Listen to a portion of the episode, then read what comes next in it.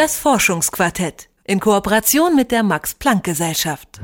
Wenn ein Mann einer Frau zum Beispiel auf die Brüste starrt, dann wird das häufiger mal entschuldigt mit, der ist halt ein Mann, die ticken halt so.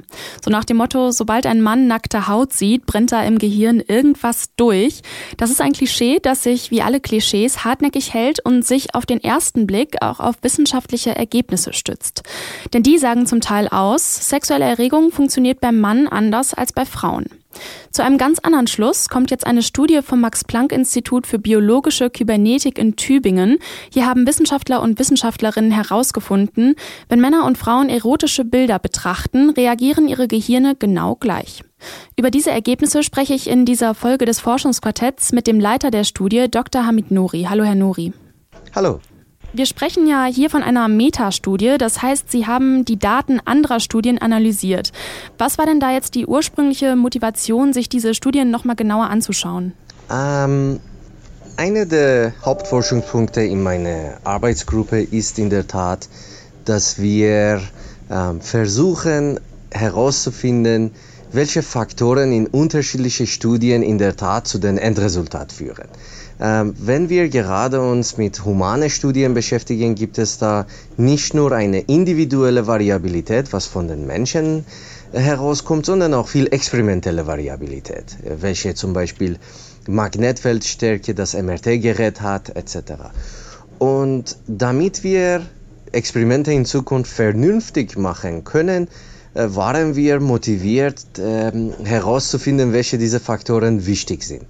Und zufälligerweise, das war eigentlich nicht die Hauptmotivation, zufälligerweise haben wir bei diesem äh, Kollektiv der Daten herausgefunden, dass wenn Männer und Frauen mit sexuelle, äh, visuelle sexuelle Stimuli äh, konfrontiert sind, dass ihre Gehirne im Endeffekt die gleichen Netzwerke aktivieren. Diese Studien, die Sie da analysiert haben, mhm. was wollten diese Studien denn eigentlich ursprünglich herausfinden? Das waren ja, glaube ich, 61 äh, Studien, ne? Korrekt.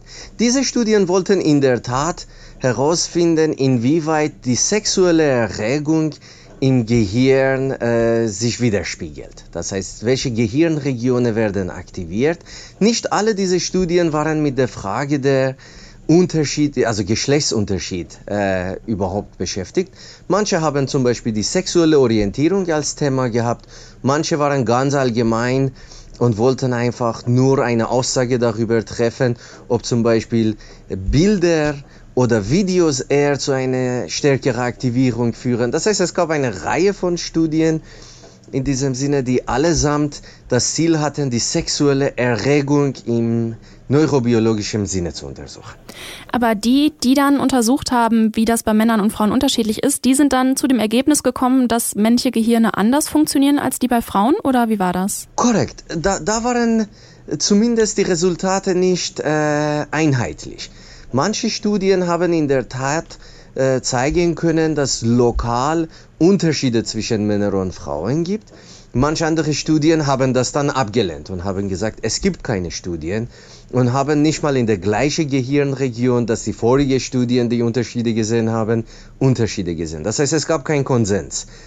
Und äh, woran, woran liegen denn diese vermeintlichen Unterschiede in der Reaktion auf Sexualreize? Sie haben gerade schon gesagt, dass das eventuell daran liegt, dass äh, die, der Magnetresonanztomograph da irgendwie ähm, anders sensibel ist oder anders eingestellt ist oder so. Ähm, was für Faktoren bestimmen das, dass da diese, diese äh, Ergebnisse rauskommen? Ähm, zumindest im Rahmen unserer Studie könnten wir einige dieser Fragen beantworten. Eine Sache, dass wir sehen, ist in der Tat, dass das Gehirn unterschiedlich auf diese sexuelle Reize reagiert oder beziehungsweise dass das Resultat der Analyse etwas anderes ist, äh, wenn sie die Menschen äh, Bilder zeigen oder wenn sie denen Videos zeigen. Da gab es eine diffusere, zumindest Aktivitätsmuster im Gehirn, wenn sie Bilder gesehen haben, also statische Bilder gesehen haben, im Vergleich zu wenn sie sich ein Video angeschaut haben. Ähm, es gibt allerdings auch andere rein äh, rationale Faktoren, die hier eine Rolle spielen. Ähm, eins von denen ist auch zum Beispiel die Größe der Populationen die, oder die Kohorten, die beobachtet wurden. Manchmal waren sie sehr, sehr klein. Ähm, und wenn sie sehr klein sind, dann kann die Statistik ihnen auch einen Strich durch die Rechnung machen. Manchmal waren auch einfach die statistischen Verfahren nicht ganz akkurat, um diese Analysen durchzuführen. Das heißt, es gab einige Gründe dafür, warum die äh, Ergebnisse so kontrovers waren. Wie kommt es denn dann jetzt, dass Sie zu dem genau gegenteiligen Ergebnis gekommen sind? Also welche Parameter haben Sie dann noch berücksichtigt? Und äh, Sie haben ja gerade schon von Statistik gesprochen. Mhm. Haben Sie da jetzt eine bessere statistische Methode entwickelt? Nein, das, das ist in der Tat das, was wir benutzt haben, ist ein sehr standardisiertes Verfahren. Die Frage ist eher, äh, wie wir uns die ganzen Daten angeschaut haben. Diese Studien, von denen ich Ihnen vorher erzählt habe, die waren Einzelstudien. Das heißt, da haben die äh, Forscher sich auf einen einzigen äh, Hypothese fokussiert und um es nett auszudrücken, manchmal auch die Hypothese forciert. Das heißt, sie sahen dann, was sie sehen wollten.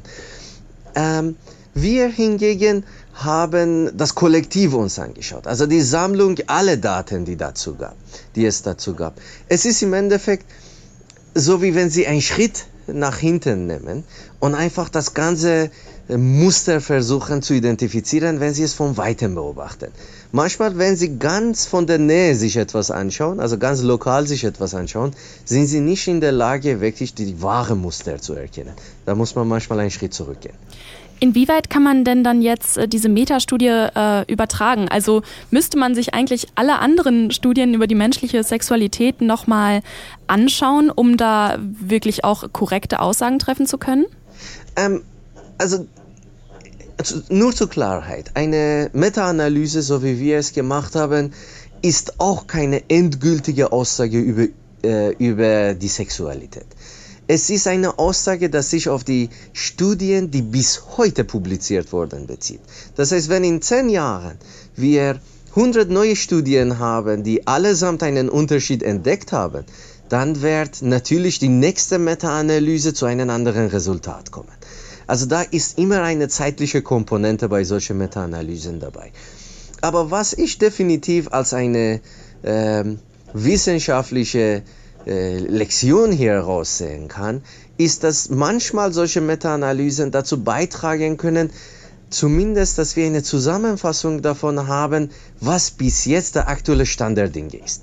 Dafür sind sie recht gut und das ist das, was wir hier auch gemacht haben. Das heißt, wir können sagen, der aktuelle Stand der Dinge ist das und vielleicht können die Forscher, die sich in der Tat mit der Sexualität beschäftigen, auch nochmal einen Blick auf Ihre Daten werfen und sehen, ob Ihre Daten oder in welchem Zusammenhang Ihre Daten zu der Zusammenfassung stehen und warum sie sich vielleicht unterscheiden. Der Mythos vom Mann, der immer nur an Sex denkt und der Frau, die alles unter Kontrolle hat, ist zumindest teilweise wissenschaftlich widerlegt. Denn eine Studie des Max-Planck-Instituts für biologische Kybernetik in Tübingen hat herausgefunden, bei der sexuellen Erregung funktionieren die Gehirne von Männern und Frauen eigentlich genau gleich. Ich habe mit dem Leiter der Studie, Hamid Nori, gesprochen. Vielen Dank, Herr Nori. Vielen Dank auch. Und das war das Forschungsquartett diese Woche. Wir hören uns nächsten Donnerstag wieder, wenn Sie möchten. Dann erscheint nämlich wieder eine neue Folge unseres Wissenschaftspodcasts auf unserer Seite und auf der Podcast-Plattform Ihres Vertrauens. Das Forschungsquartett in Kooperation mit der Max-Planck-Gesellschaft.